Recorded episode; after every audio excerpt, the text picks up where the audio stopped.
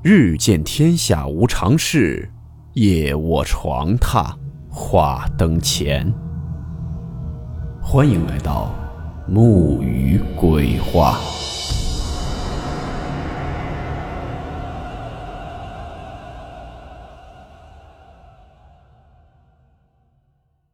大家好，我是木鱼。今天的故事来自网友一个汤圆投稿提供。故事名称：歪脖人。温馨提示：本故事含有未经证实的内容和边缘化知识，部分内容超出普遍认知。如感到太过冲击自己的主观认知，请大家当做故事，理性收听。奉劝晚上经常出去喝酒的各位。喝多了还是打个车吧。独自走夜路，容易被盯上。哦，对了，我说的可不仅仅只是被人盯上。故事的提供者，我就称他为圆圆吧。事情发生在圆圆小时候。那会儿，他家开了一家不大不小的蛋糕店，经营的还算可以。圆圆的爸爸暂时就叫老袁吧。老袁呢和这些街坊邻里也都认识。一天晚上，老袁和朋友们一起出去吃夜宵。酒过三巡，已经是凌晨一点多了。家离得比较近，也就差不多十五分钟的步行路程。所以呢，当时老袁选择了自己走路回家。中途他因为喝的有点多，所以就想着方便一下。虽然说已经是深夜了，但终究是在大马路上不太方便。于是呢，他就溜进了路边的树林里。在解决的时候，不知怎么的，总感觉背后凉飕飕的，并且隐约间，好像听到有人在叫自己名字，而且那声音是在他头顶发出的。不过，喝醉酒的人永远都不会去想这些事情。他当时也只是以为自己喝多了，幻听了。完事之后，立马回了家。因为圆圆当时还小，所以是和爸妈睡同一个卧室的。他清楚的记得，喝醉的爸爸回到家后关门的声音很重，而且连续听到了两次关门的声音。老袁刚进卧室，打开灯就吼了一嗓子，把娘儿俩都吓了一跳。圆圆看到爸爸把头探出窗外，似乎在寻找什么。过了很久，他才说。刚刚他进门开灯的一瞬间，看到窗台上坐着一个年轻人，歪着脖子，接着又马上翻下窗户消失了，速度快到也看不清长相。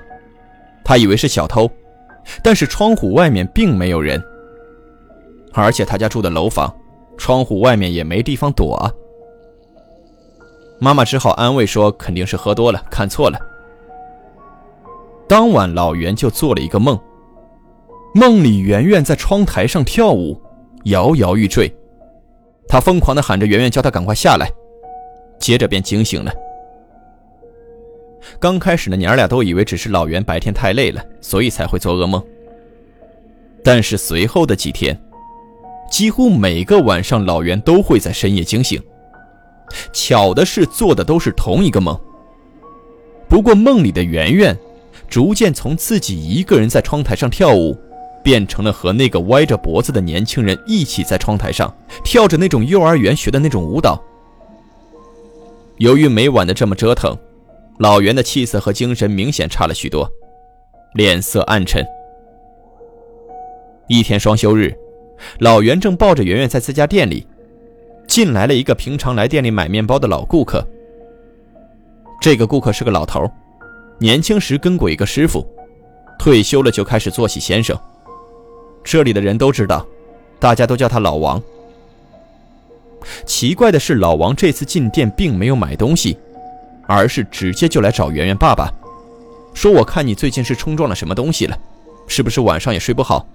待会儿关了店，带着圆圆来我这儿一趟吧。”圆圆爸爸是很相信这个的，一拍脑袋说：“哎呀，我怎么就没想到这个问题呢？”也没等关门，交代了一下店里的伙计。马上抱着圆圆就去了老王的家里。到了老王家里，在经过一番操作以后，老王便很自信地说：“事情弄清楚了，没错的话，你应该前几天喝酒回家，进了一个小树林，对着一棵树放水的。本来倒还好，巧的是前几年有个大学生因为感情问题，刚好挂在了那棵树上，不但是断了气，还把脖子给挂断了。树林太茂密，阳光进不来，他被困住了，正找替身呢。”给你这个喝醉了、阳气不足的酒蒙子赶上了。爸爸连忙说：“对啊，我确实去过。那接下来该怎么办？”老王便说：“接下来的事你不用管了，晚上我去找他谈，过了今晚就没事了。”当天晚上，一家三口同时做了一个梦，梦到了客厅沙发上坐着一个歪着脖子的年轻人，自言自语的，仿佛在说着什么。过了没多久，只见那年轻人突然从沙发上跳了起来，钻进了家里的衣帽柜里面，关上了柜门，在柜子里咚咚咚的响个不停。过了一会儿，又像是被某种无形的力量拽了出来，一路跑出了门。令人后背发凉的是，他全程歪着头，跑出门的时候看样子好像还在哭。第二天一大早。圆圆跟着爸妈一起到蛋糕店时，只见老王已经在门口等着了。进店坐下，老王开口就说：“说老袁啊，那东西我已经赶走了，敬酒不吃吃罚酒。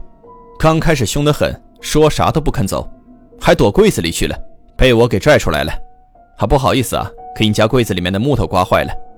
哦，对了，有空给那孩子捎点东西过去吧，年纪轻轻就想不开了，也怪可怜的。”毕竟也是你冲撞了人家。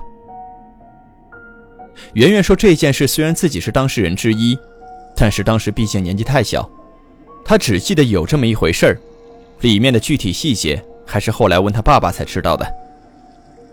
只是在他的印象里，从那件事以后，家里的衣帽柜里面的木头，确确实实多出了很多不深不浅的刮痕。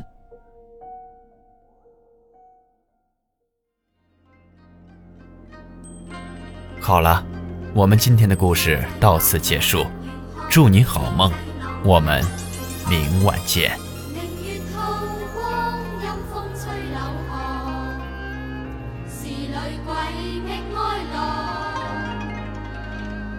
谁人愿？